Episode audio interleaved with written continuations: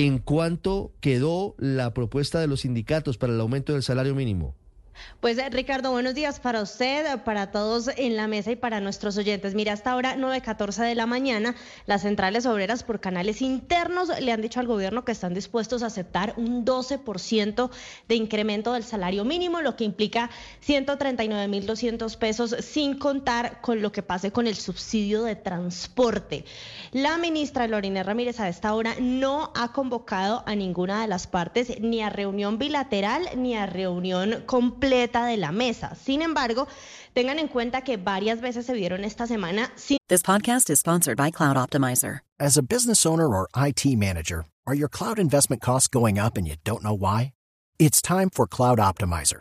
As you migrate your business to the cloud, what you're spending and why you're spending it can get a little hazy. But Cloud Optimizer clears up the mystery and puts the cloud to work for you. Cloud Optimizer starts by analyzing usage patterns, right sizing resources, leveraging discounts you may not be aware of, implementing automation, and much more. And by reducing unnecessary expenses and maximizing performance, Cloud Optimizer guarantees you a savings of five times what you spend for their service. As you utilize cloud based services more and more, you don't have to lose sight or control of your spend. You can stay agile, streamline your costs, and optimize your performance, plus save significant money with Cloud Optimizer.